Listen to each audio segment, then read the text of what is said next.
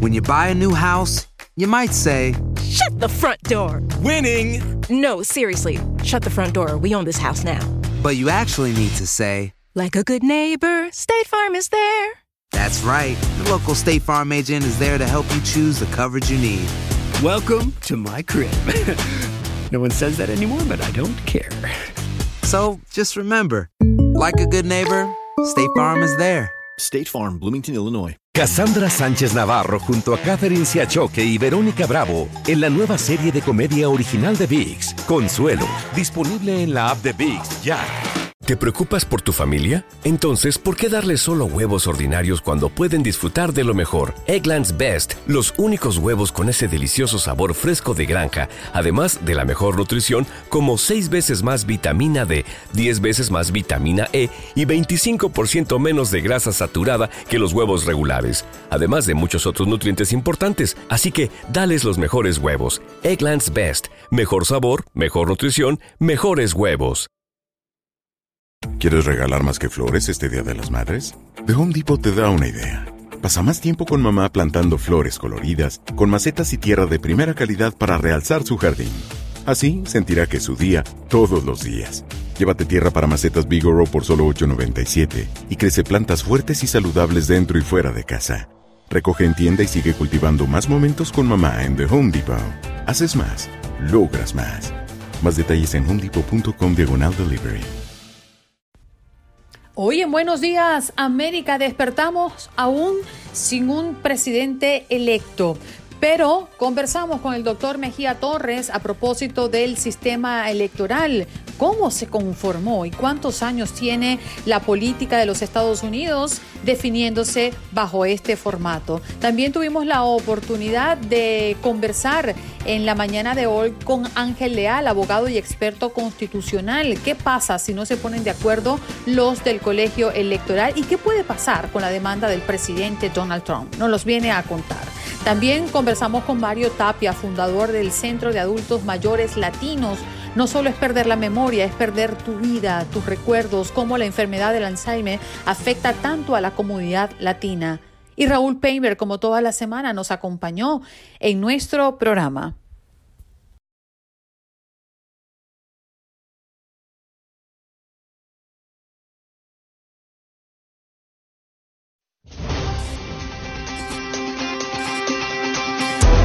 En tu DN Radio de costa a costa, todos continúan en sintonía de Buenos Días América. Buenos Días América.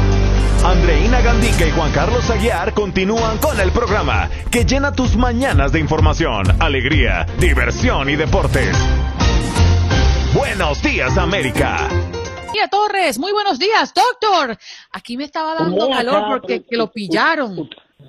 Ustedes, ustedes están muy contentos ahí en la cabina. Estamos de fiesta porque es jueves. Eso, eso contagia, Andreina Gandita. Qué placer.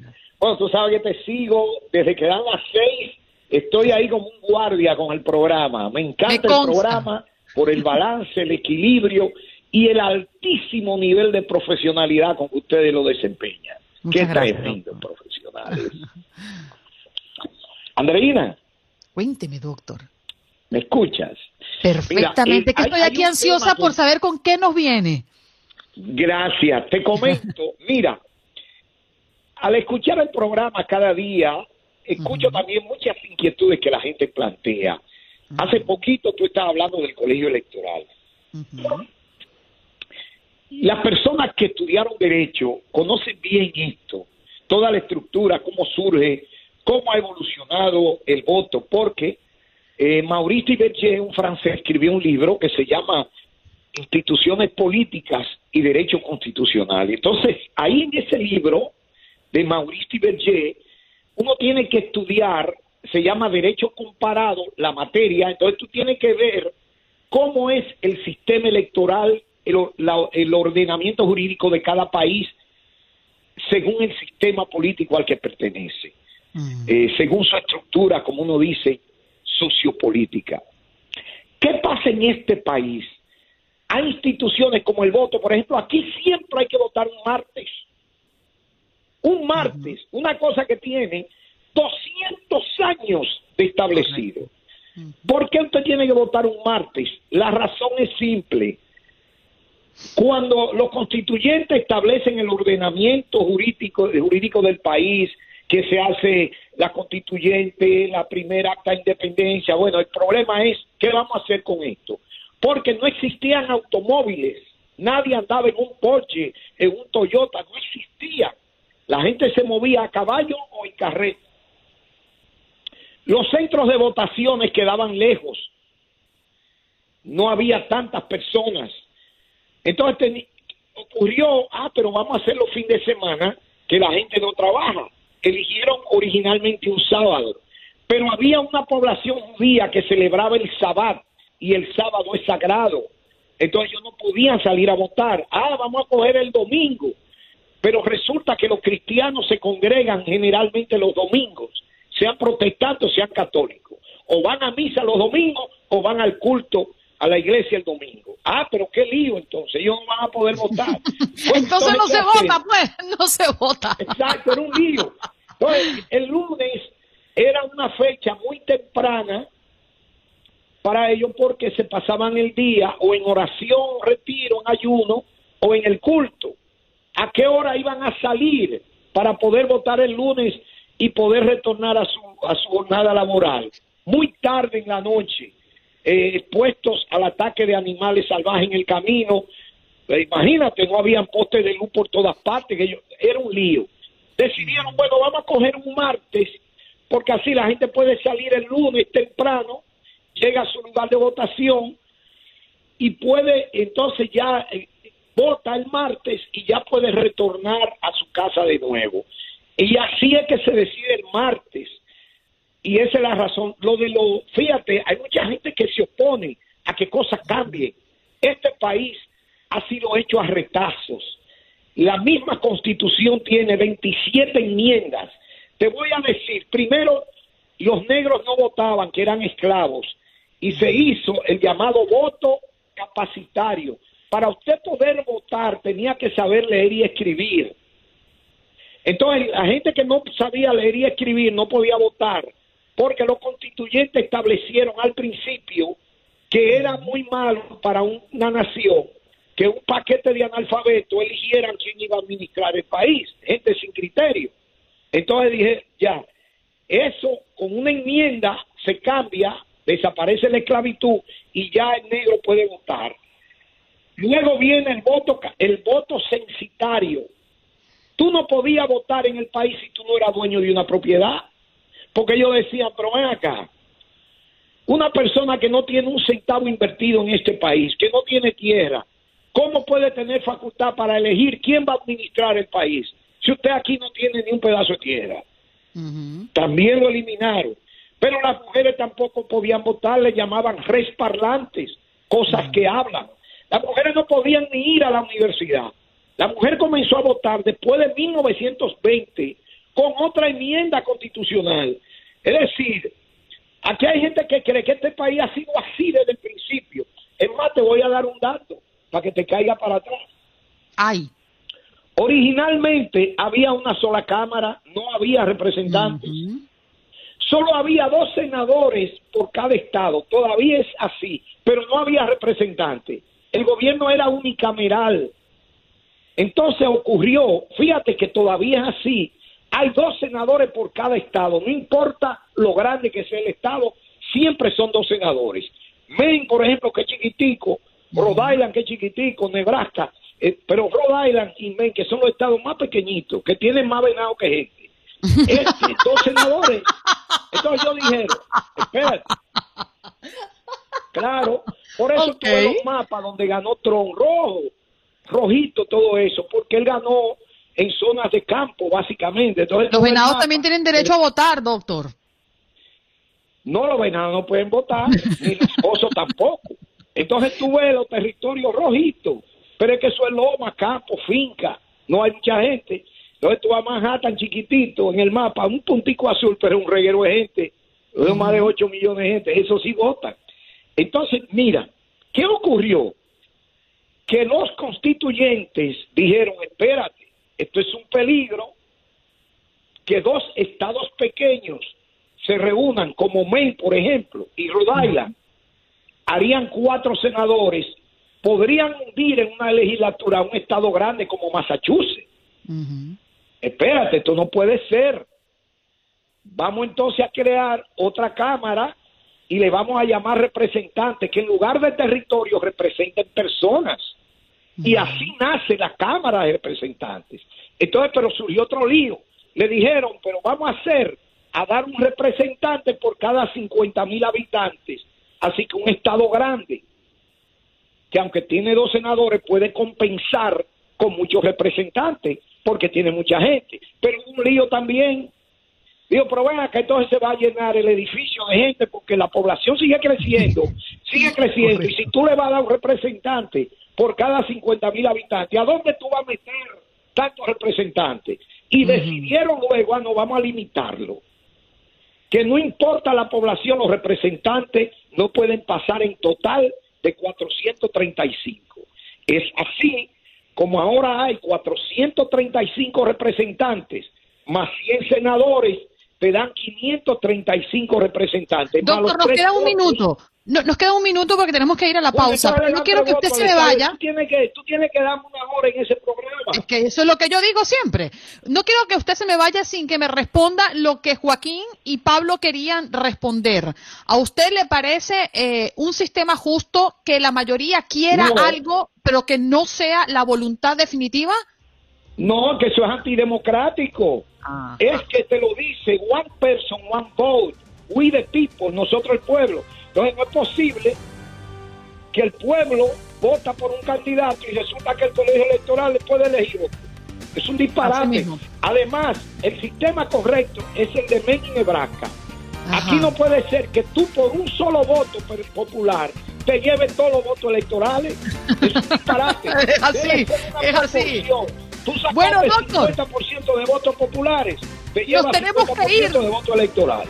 Doctor, nos encontramos el próximo jueves. Esto está bien sabroso, ¿eh? Un abrazo.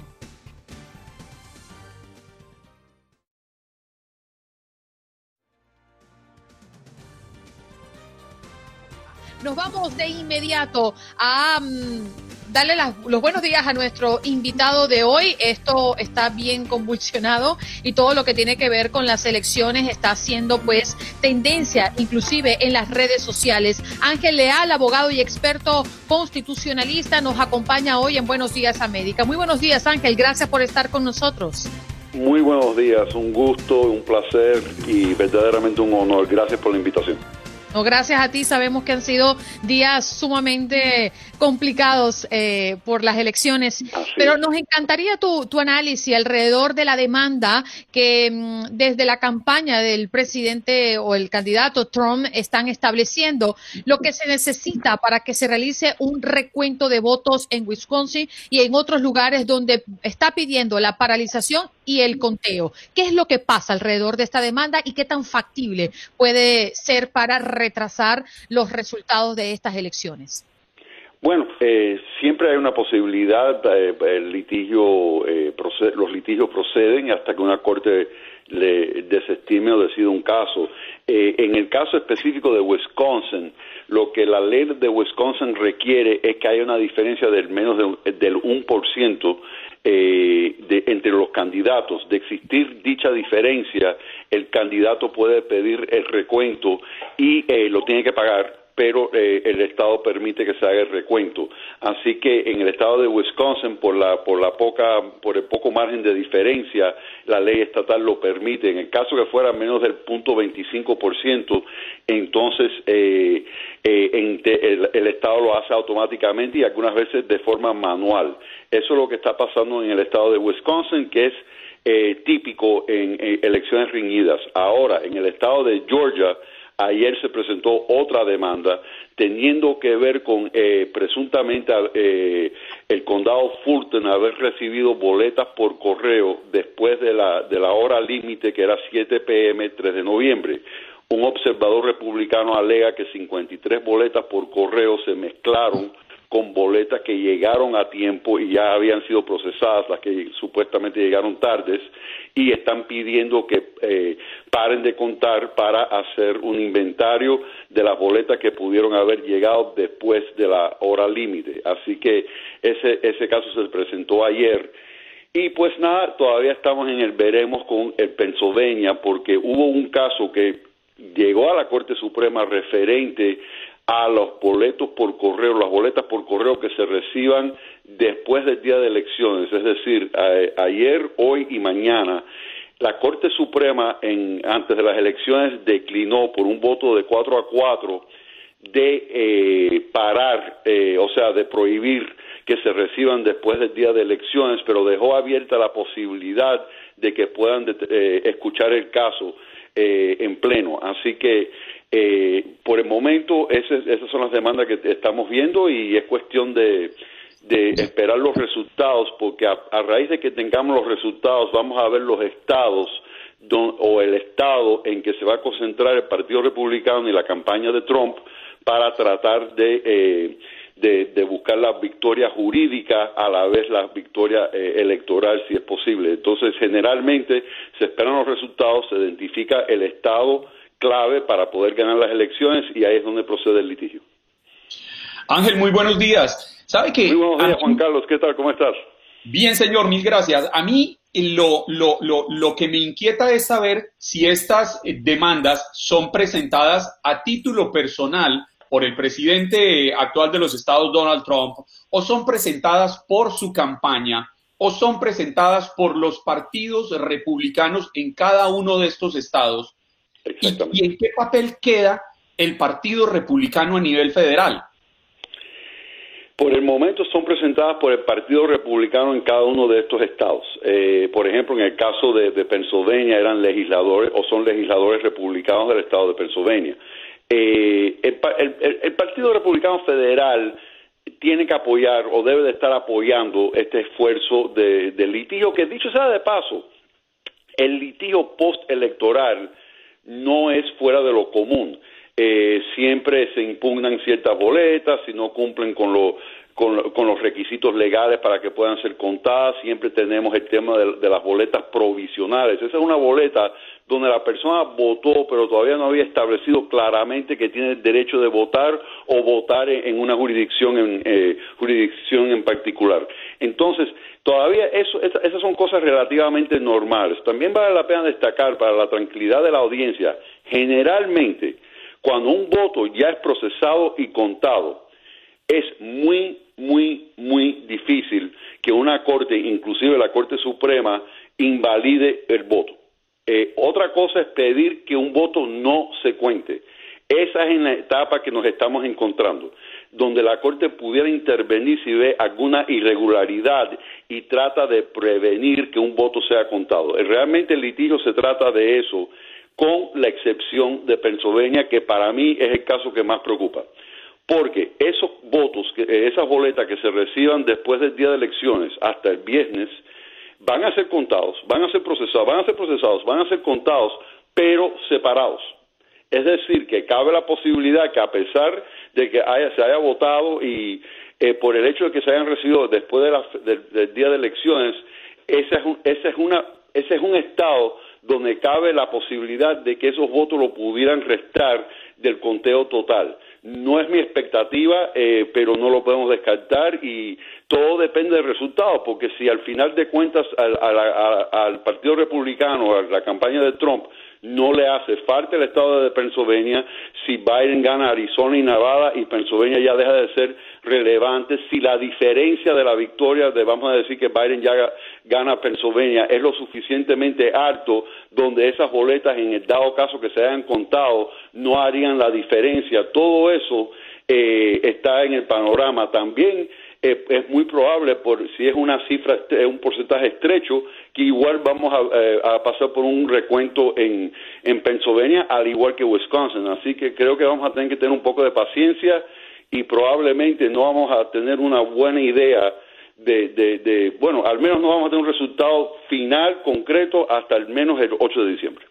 Ángel, a mí me, llama mucho la atención una fecha, 14 de diciembre, cuando el colegio electoral se supone debe oficialmente nombrar al ganador de la contienda. ¿Qué pasa si no se define el ganador de la contienda presidencial antes del 14 de diciembre? Así es. Eh, por eso digo el 8 de diciembre. El 8 de diciembre es la fecha tope que los estados tienen para certificar los resultados de las elecciones. Entonces, ¿qué pasa? Las cortes generalmente van a determinar eh, o van a decidir estos casos referentes a, las elecciones para el 8 de diciembre para que los estados tengan la, posibilidad de certificar el resultado eh, electoral de su estado. Eh, que de no ser así, vamos a suponer que sea así. Si es así, el 14 de diciembre el colegio electoral vota y hay un candidato con 270 votos electorales o más y tenemos nuestro próximo presidente para el 20 de enero. Ahora bien, si para el 8 de diciembre, vamos a suponer, Pennsylvania no puede certificar su resultado electoral porque hay un litigio, porque el caso no se ha decidido, en teoría, el colegio electoral para el 14 de diciembre votaría no tendríamos un candidato con 270 votos electorales y entonces básicamente la determinación de quién será el presidente de los Estados Unidos pasa a la Cámara de Representantes según la décima segunda enmienda de la Constitución. Eso ocurriría con el inicio de la sesión legislativa el 6 de enero del 2021 con, y esto vale la pena destacar, que a nivel congresional, Cámara de Representantes, no se vota por la mayoría partidista, es decir, a pesar de que los demócratas tengan la mayoría en la Cámara de Representantes, en, ese voto particular, la delegación de cada estado vota por su candidato.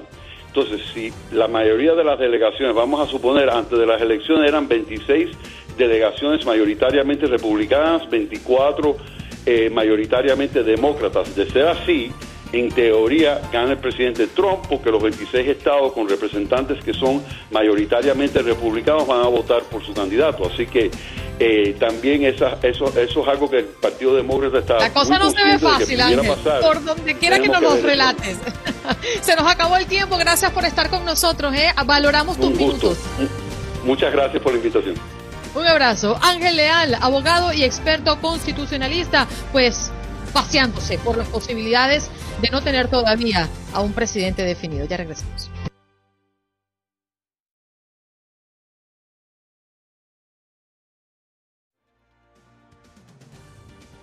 Bueno, vámonos que ya tenemos a nuestro invitado listo, señor Juan Carlos. Mario Tapia, fundador del Centro de Adultos Mayores Latinos. Y es que los Centros para el Control y la Prevención de Enfermedades informa que para el año 2060 se espera que la cantidad de latinos de 65 años o más eh, se cuadriplique y que los latinos enfrentan el mayor aumento de casos de enfermedad de Alzheimer y demencias relacionadas más que ningún otro grupo racial.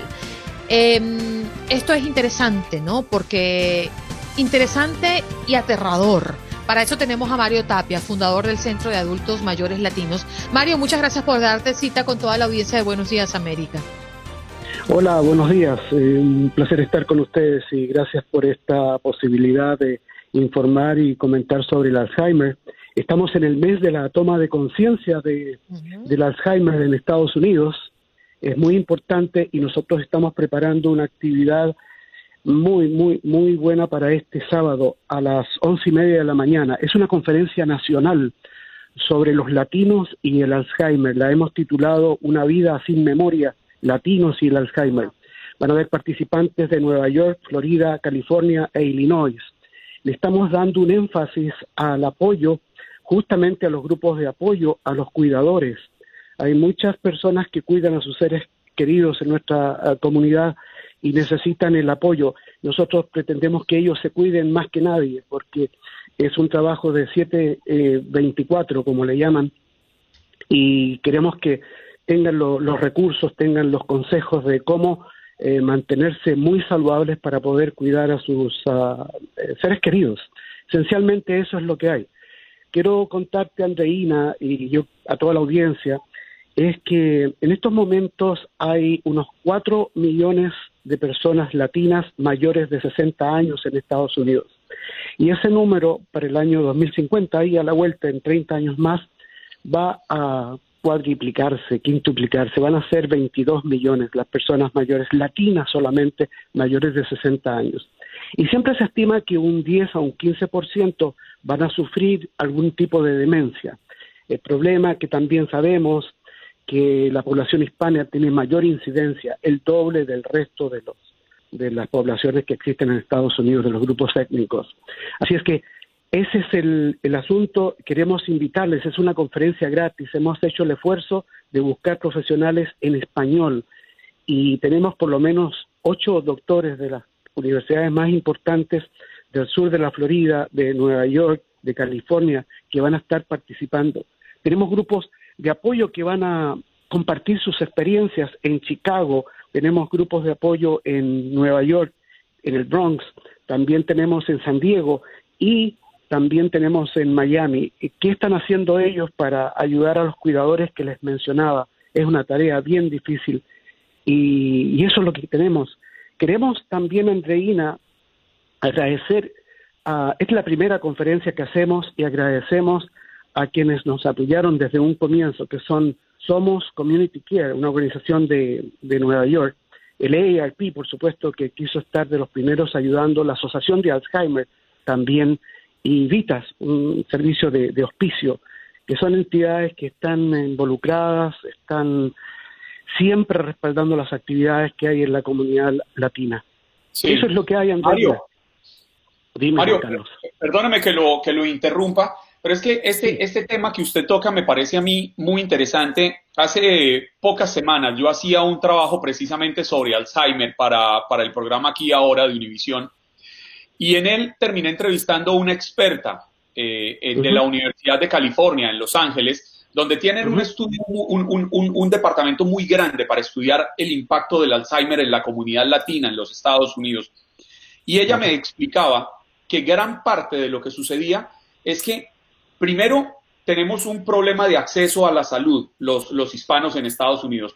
Pero segundo, no somos conscientes de que el Alzheimer es una realidad que golpea a nuestras puertas diariamente y no entendemos la, la gravedad. Por el contrario, asumimos que la pérdida de la memoria es algo inherente que viene a los años y simplemente lo aceptamos sin buscar un cambio.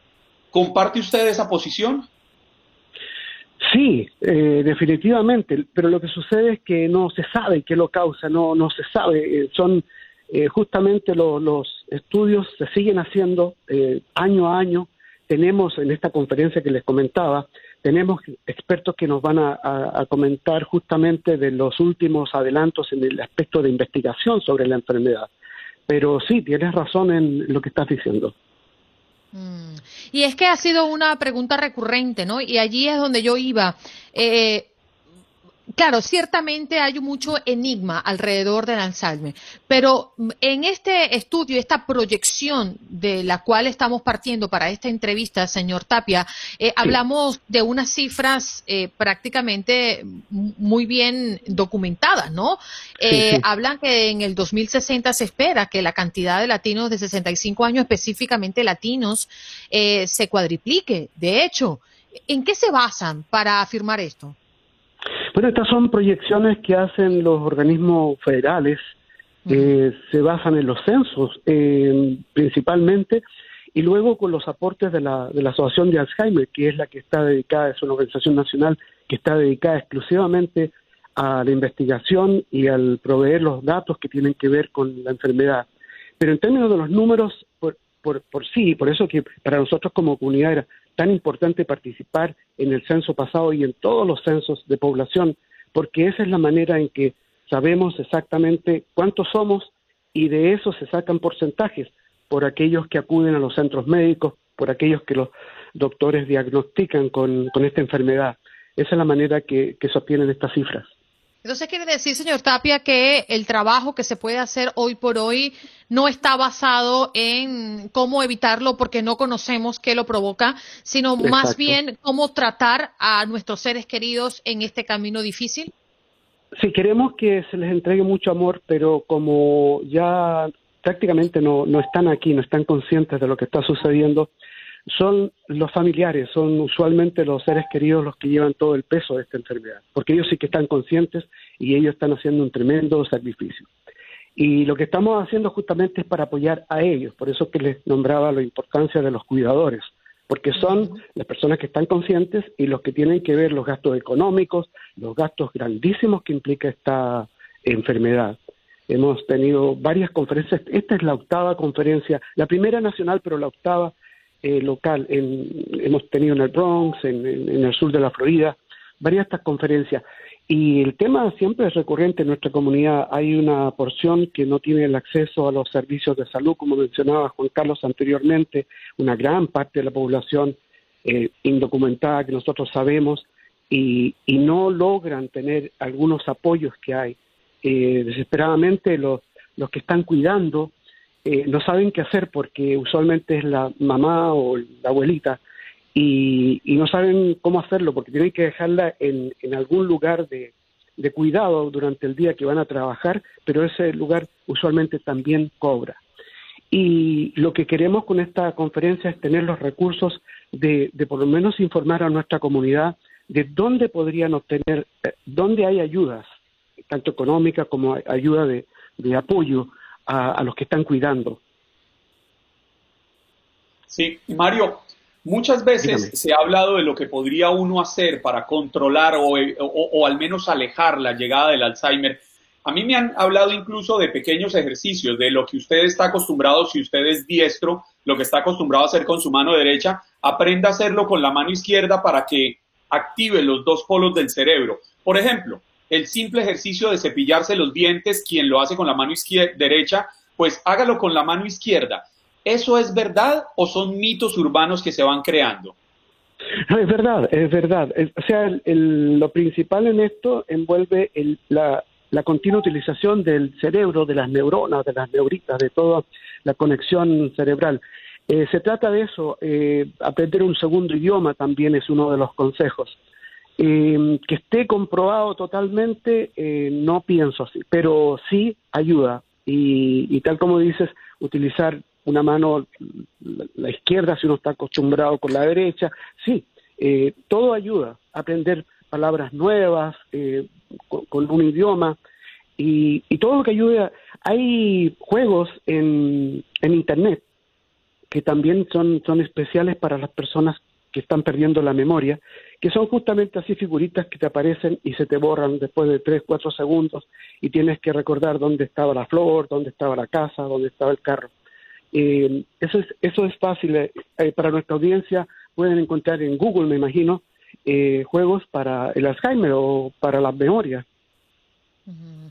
Señor Tapia, ¿podría recordarnos la cita? Nos parece importantísimo que nuestra comunidad tome en cuenta esta mano amiga que ustedes ofrecen a través de este evento virtual. Perdón, no te entendí la, la pregunta. ¿Quieres los datos, de cómo inscribirse? Sí.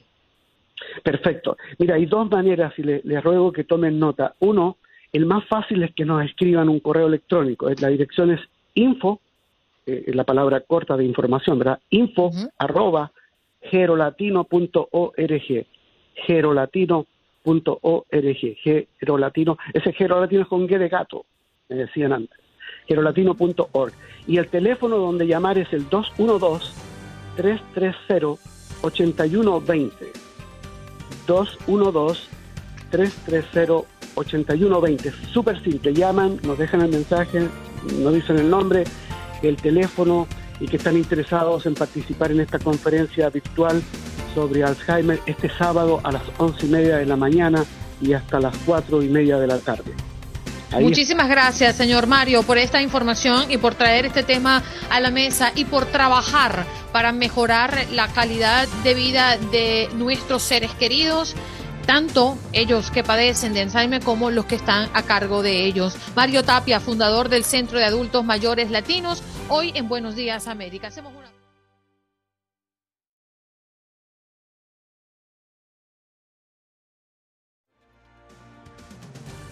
Bueno, nos vamos de inmediato con Raúl Peinberg, que ya está listo para acompañarnos prácticamente en su cierre de semana en Buenos Días América.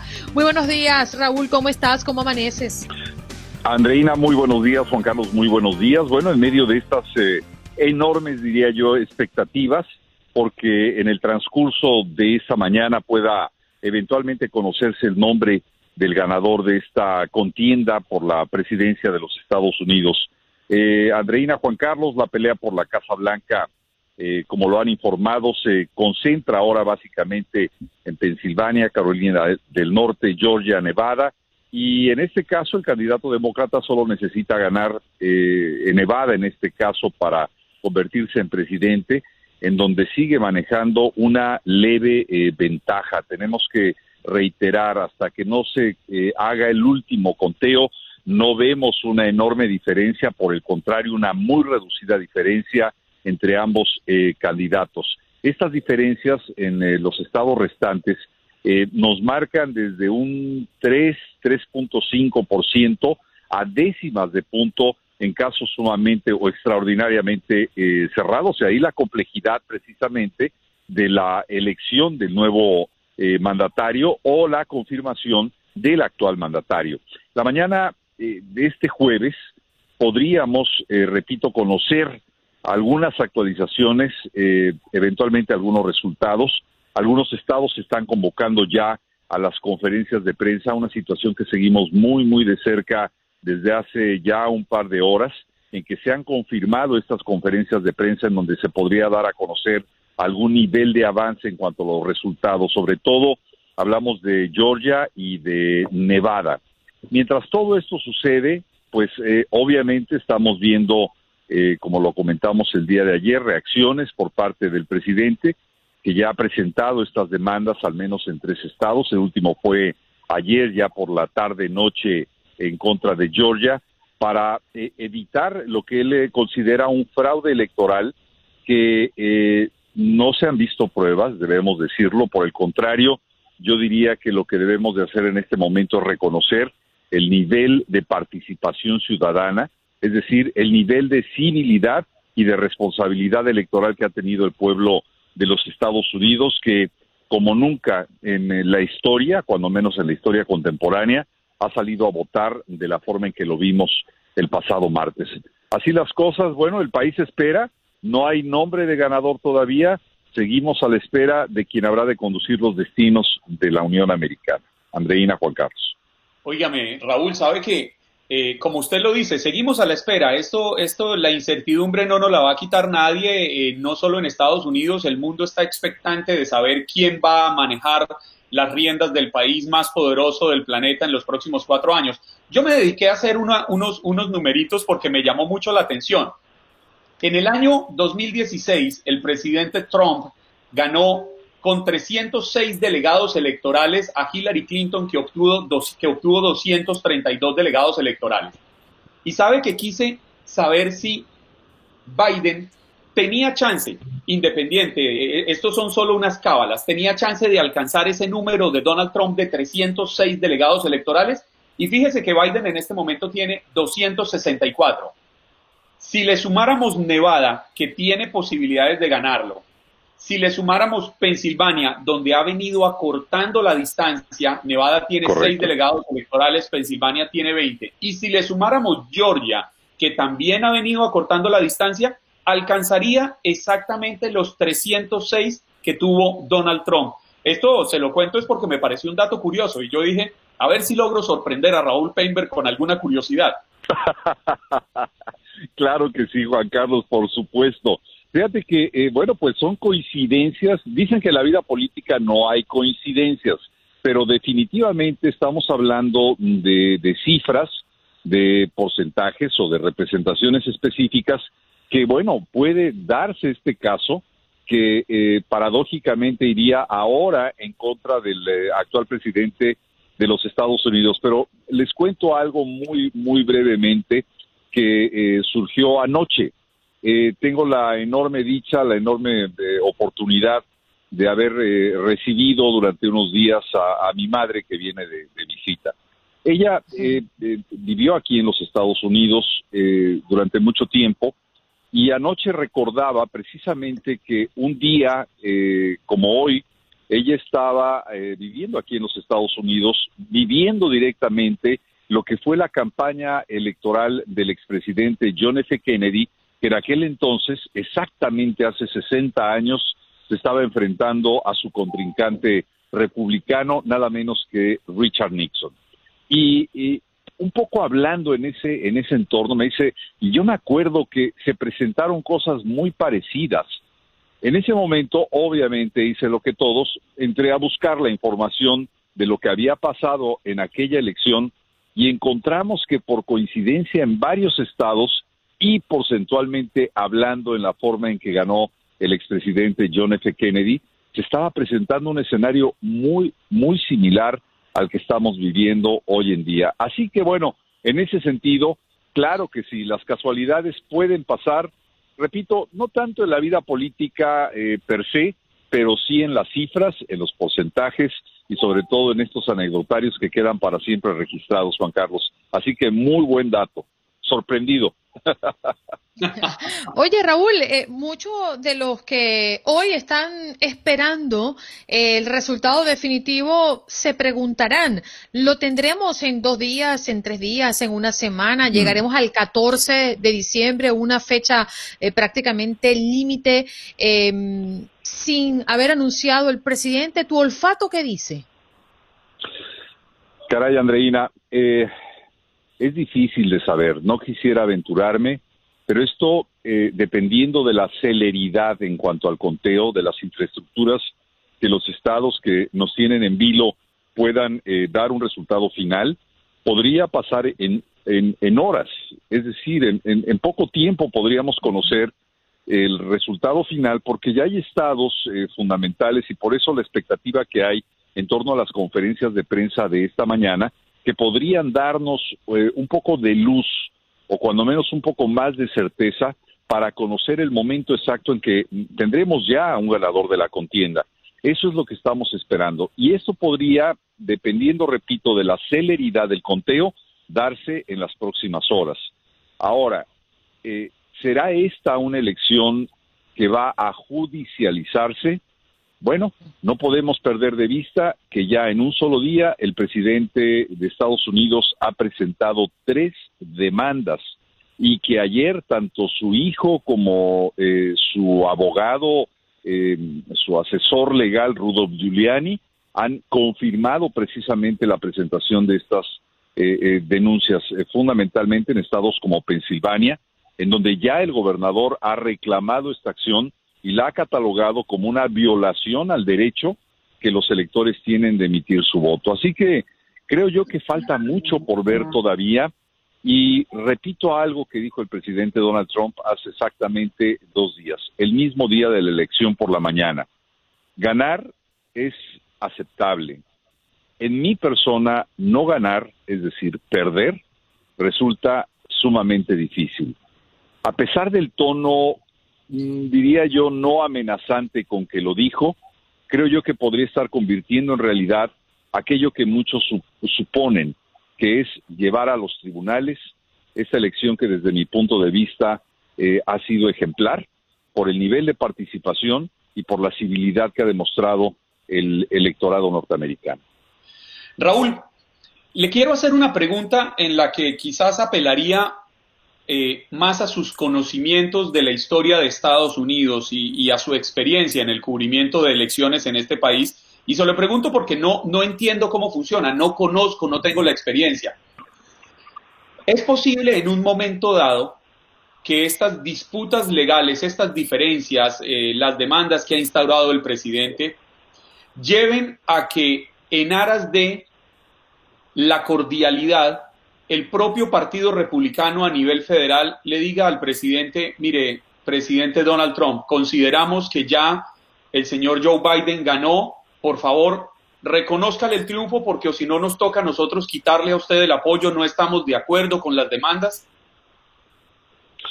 Todo es negociable, Juan Carlos, y no sería la primera ocasión que esto sucediera creo yo que lo vemos de manera constante en otros ámbitos y en otras circunstancias.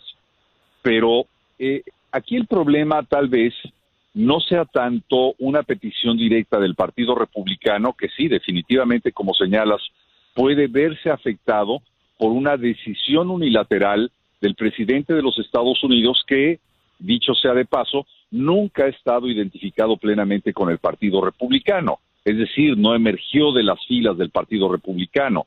Eh, él vio la oportunidad en apoyarse en este, en este sector político y este sector político vio con buenos ojos, eh, en algunos casos, no en todos lo sabemos, la llegada de alguien con posibilidades de ganar la presidencia. Ahora bien, más allá de lo que pueda suponer o presionar o eh, invitar el Partido Republicano al presidente para retractarse de estas denuncias, habría que ver el contexto en primera instancia de cómo fueron presentadas, porque yo pensaría más bien, repito la palabra, negociación, que puede ser el elemento que puede eh, en un momento dado retractar al Ejecutivo de presentar o de continuar adelante con estas eh, demandas. Creo yo que en algún punto el presidente tendrá que enfrentar serias eh, eh, serias eh, amenazas legales debido a, la, a su gestión presidencial. Y una de ellas puede ser el manejo, la forma en que fue manejada la pandemia, el conflicto de intereses que pudieron haber surgido durante este tiempo, en fin, una larga lista de demandas que podrían presentarse o que podrían caminar una vez que él pierda la investidura presidencial, si es que la pierde en el resultado de esta elección. Y creo yo que eventualmente ese tipo de demandas podrían desaparecer eh, si no son bloqueadas por los eh, propios jueces, que definitivamente debieran considerar, analizar, como lo hacen, que esta ha sido una elección eh, limpia, sin mayores cuestionamientos, y que realmente lo que se está haciendo, tratando de proceder es en una defensa del voto por un supuesto sin presentar pruebas eh, específicas. Raúl, fraude el electoral. Se nos agotó. Gracias por estar con nosotros esta semana. Te queremos.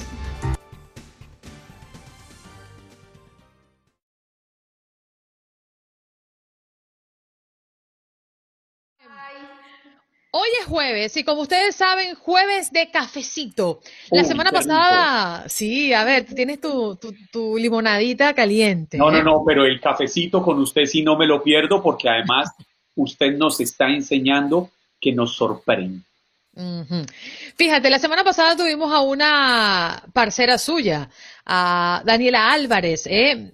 señorita Colombia 2011, y que este año la sorprendió una intervención quirúrgica y tuvieron que amputarle una pierna.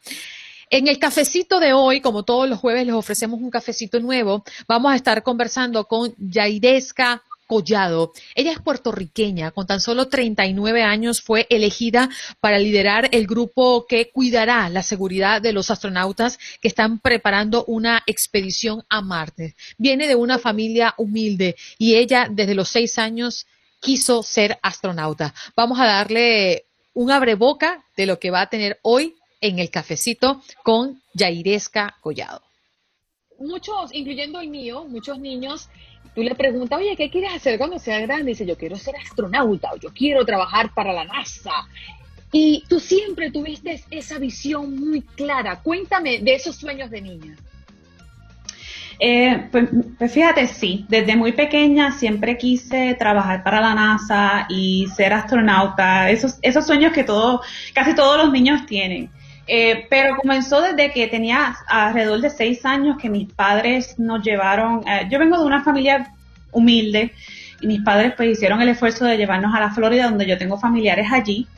Y además de ir a Disney World, también Todo niño sueña con eso también. Todos niños sueñan con eso también. um, nos llevaron también al Centro Espacial Kennedy. Y ahí entonces fue que yo fui viendo todo lo que tenía que ver con la NASA, eh, lo del espacio, y, y me enamoré. Y desde ese día dije, yo quiero trabajar para la NASA. ¿Qué edad tenías allí? ¿Perdón? ¿Qué edad tenías en ese momento que... que- Seis que- años. Seis años. Sí, seis años. La cosa es que yo vengo también de una, eh, una islita pequeña y pues muchas veces cuando decía quiero trabajar para la NASA, la gente pues se reía o decían, ah, sí, eh, eso nunca va a pasar. Eh, es interesante que me hayas preguntado eso porque yo comencé en física y llegó un momento que yo dije, no, esto no es para mí. Estaba, tenía como C, una, una nota de C en la clase y fui a donde el profesor y el profesor tenía que firmar mi baja para yo cambiarme de departamento, quería estudiar ingeniería eléctrica. Y el profesor en la universidad que se llama eh, doctor José Roberto López, lo tengo siempre en el corazón, em, me dijo que no. Y entonces dije, bueno, él tuvo razón porque ahora estoy saliendo bien y me empezó a gustar de verdad eh, eso que estaba estudiando para poder entender cómo funcionaban las cosas alrededor.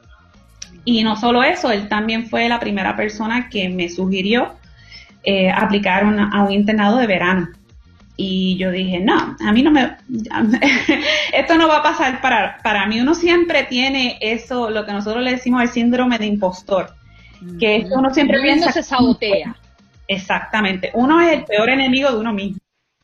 Increíble, ¿no? La, el testimonio de Yairesca Collado, Juan Carlos, una muchacha que de un pueblo humilde en Puerto Rico llega a comandar una misión sumamente ambiciosa dentro de la NASA. La verdad es que me impresionó. Oiga, Andreina, yo le he repetido a todo el mundo eh, una frase en la que creo que es muy cierta y es que el límite es el cielo, pero para esta joven ni siquiera el límite es el cielo. No.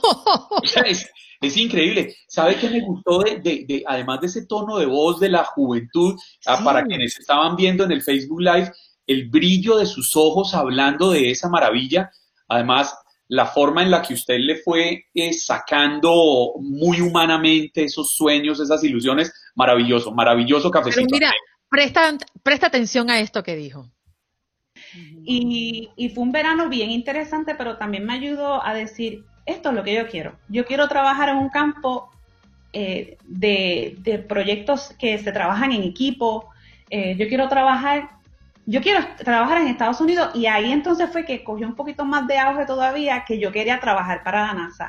Me empezó a me comenzó a explicar cómo el sol podía afectar los, satélites en el espacio y cómo podía causar problemas en las comunicaciones y yo me quedé como que porque yo sabía que el sol eh, causaba las auroras y todos estos eh, eh, procesos físicos pero no sabía que podía afectar los satélites. Entonces, eh, ¿qué pasa? Que, pero yo estaba estudiando en Puerto Rico y a la misma vez tenía que trabajar acá.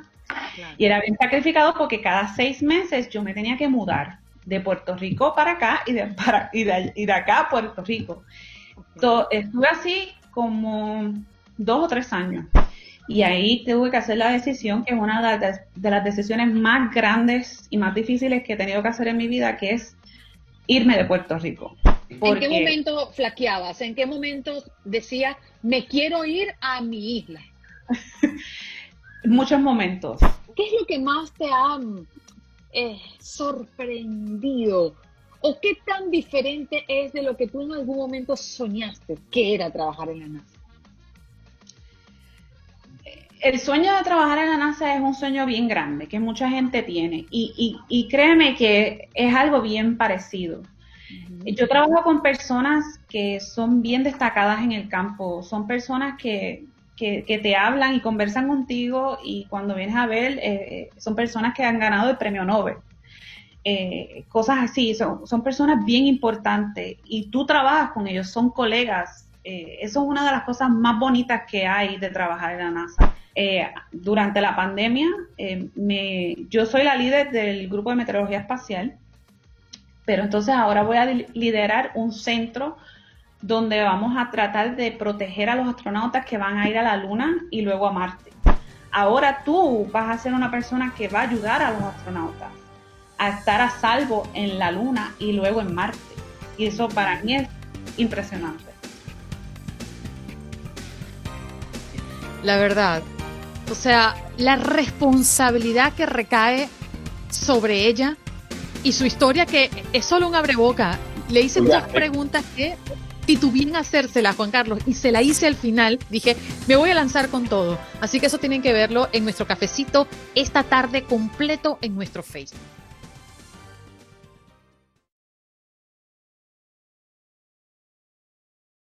en las redes sociales en Buenos Días AM. Esa es nuestra página en Facebook. Nos reencontramos en otro podcast. Cassandra Sánchez Navarro junto a Catherine Siachoque y Verónica Bravo en la nueva serie de comedia original de VIX, Consuelo, disponible en la app de VIX ya.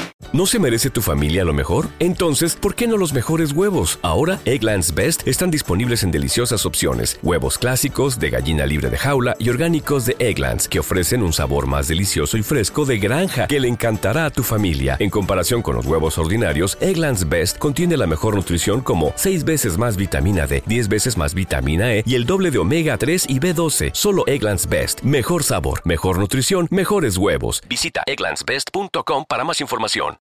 ¿Quieres regalar más que flores este Día de las Madres? The Home Depot te da una idea. Pasa más tiempo con mamá plantando flores coloridas, con macetas y tierra de primera calidad para realzar su jardín. Así sentirá que es su día todos los días.